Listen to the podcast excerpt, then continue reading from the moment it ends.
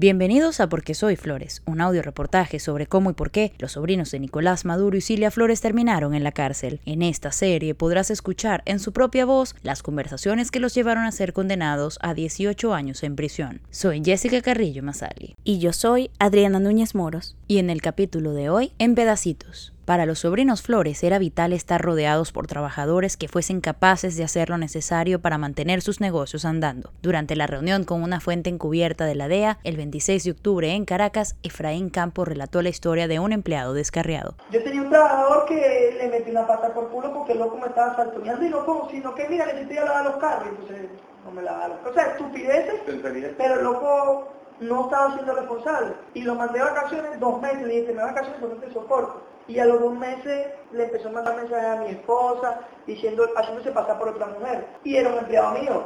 O sea, como, como él dice, yo no puedo luchar contra este porque este me va a partir el culo. Yo voy a hacer que tenga problemas con la esposa.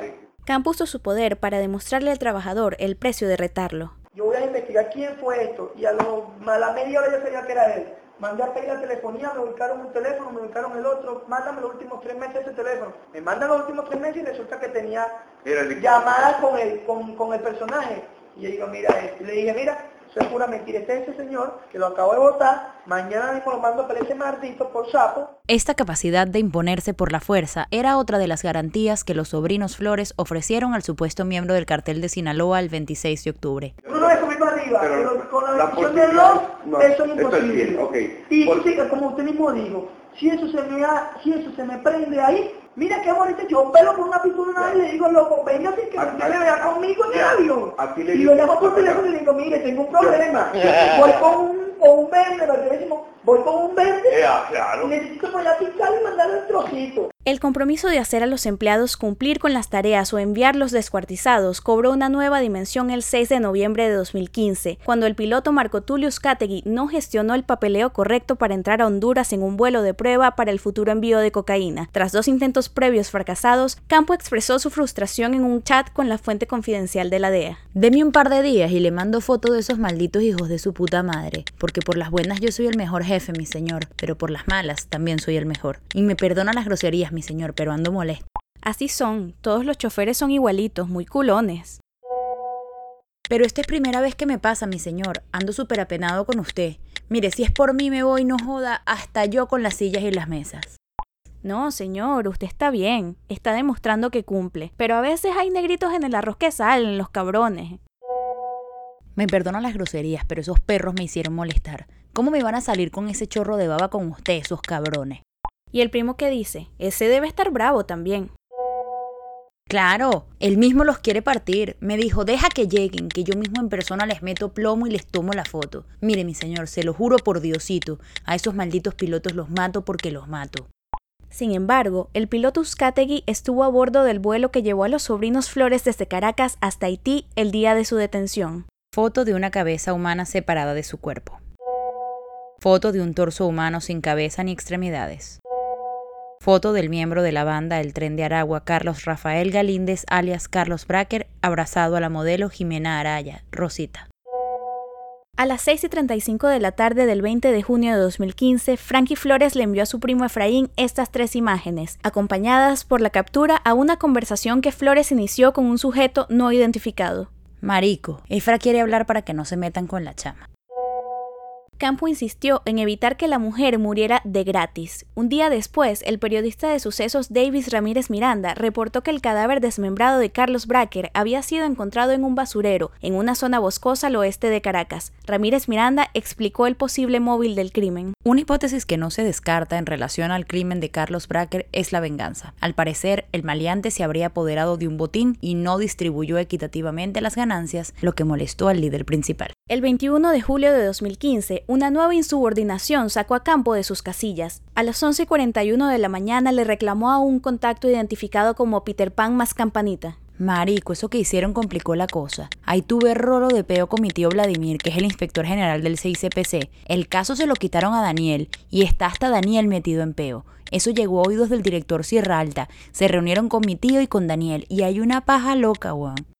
Y eso que les dije que no hicieran un coño ahorita. Ahí ahora mi tío quiere mandar a partir a todo el que tenga algo que ver con eso. Lo llamó el que lleva la vaina en el DIM. Hay una paja loca y tengo ahora el rancho prendido en candela, coño, y se los dije, el mío, que no hicieran eso.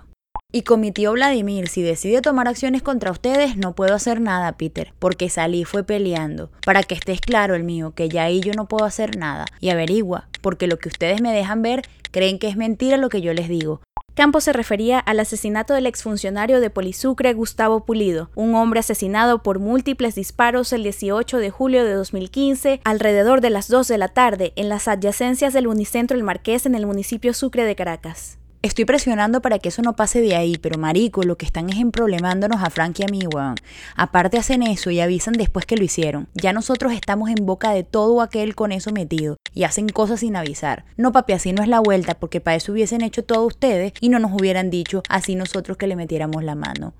El mío, yo voy para adelante con todo, pero me están problemando con mi familia. Ahí quedé súper mareado con mi tío Vladimir, que es quien ahora tiene el caso y todo lo que tiene que ver con la granada, los fusiles y lo último que pasó. El fue quien puso la denuncia y nombró a todo aquel, incluyendo ustedes dos, con nombre y apellido y a nosotros dos alias Peter Pan más campanita, respondió, Oye, mi hermano, me parece extraño que tú me estés diciendo eso, porque después que lanzamos la bomba, tú quedaste con nosotros, que no lanzáramos más bombas, que empezáramos a matar. Y tú sabes que esa plata no es solo de nosotros cuatro, esa plata tiene muchos dolientes y más bien somos nosotros los que hemos frenado muchas cosas. Y aparte de eso, nosotros estamos súper limpios y queremos cobrar ese dinero y ustedes lo saben. Pero, ¿a cuál bomba se refería alias Peter Pan más campanita el 21 de julio? El periodista Javier Ignacio Mallorca relató en su web Crímenes sin Castigo que en junio de 2015, personas sin identificar lanzaron una granada a la fachada de una casa ubicada en la Lagunita, municipio Latillo. En el lugar dejaron también una corona de flores con el nombre de un comerciante de origen portugués, copropietario de dos restaurantes ubicados en las Mercedes en Caracas. Investigaciones independientes de porquesoyflores.com concluyeron que se trataba de Fernando da Lavandiña. Campos se defendió de las acusaciones de alias Peter. No, papá, después de la bomba les dije que había que bajarle dos, que por ahora no se podían morir. Yo antes de lanzar la bomba les dije que había que matar a esos locos. Ya después no. Se los dije en la bomba de las Mercedes, no pueden hacerle nada a esos tipos. Ahorita no pueden. Les dije clarito, por ahora no se puede morir. Ahorita no. Esperen que al menos baje un poco la marea, pero ahorita no, porque eso lo están investigando y es el DIM y es llamar más la atención. Vamos a esperar un poco. La razón de la siembra de la granada y del asesinato del ex policía sería el cobro de una deuda que su jefe, Dalabandiña, tendría con alias Peter, Flores, Campo y otros más. Peter Campanita siguió la conversación con Campo. Sí, mi hermano, pero acuérdate que aquí no solo nosotros no tomamos decisiones y acuérdate de lo delicado que es este negocio. Por eso nosotros los buscamos a ustedes para que nos apoyaran hasta el final, porque acuérdate que todo el pensado era que al hablar con Fernando pagara. Sí, claro, pero no empeorando las cosas, que es lo que está pasando, porque ahora ni siquiera Daniel tiene ese expediente, sino un superior de él y mi tío, y como te dije, ahora está explicado conmigo. Y entiendo el disgusto, pero por estar así no se pueden tomar decisiones a la ligera, porque pasan este tipo de cosas. Ahora ese loco muerto, la familia está echando paja y ese loco que te mandé el nombre denunciando duro. Ojalá no vaya la fiscalía eso. Fuentes dentro de la policía de la jurisdicción del sureste de Caracas, donde está ubicada la casa de Fernando de Lavandiña, dijeron a porquesoyflores.com que no lograron encontrar el expediente sobre el atentado con la granada, pero que sí recordaban el suceso.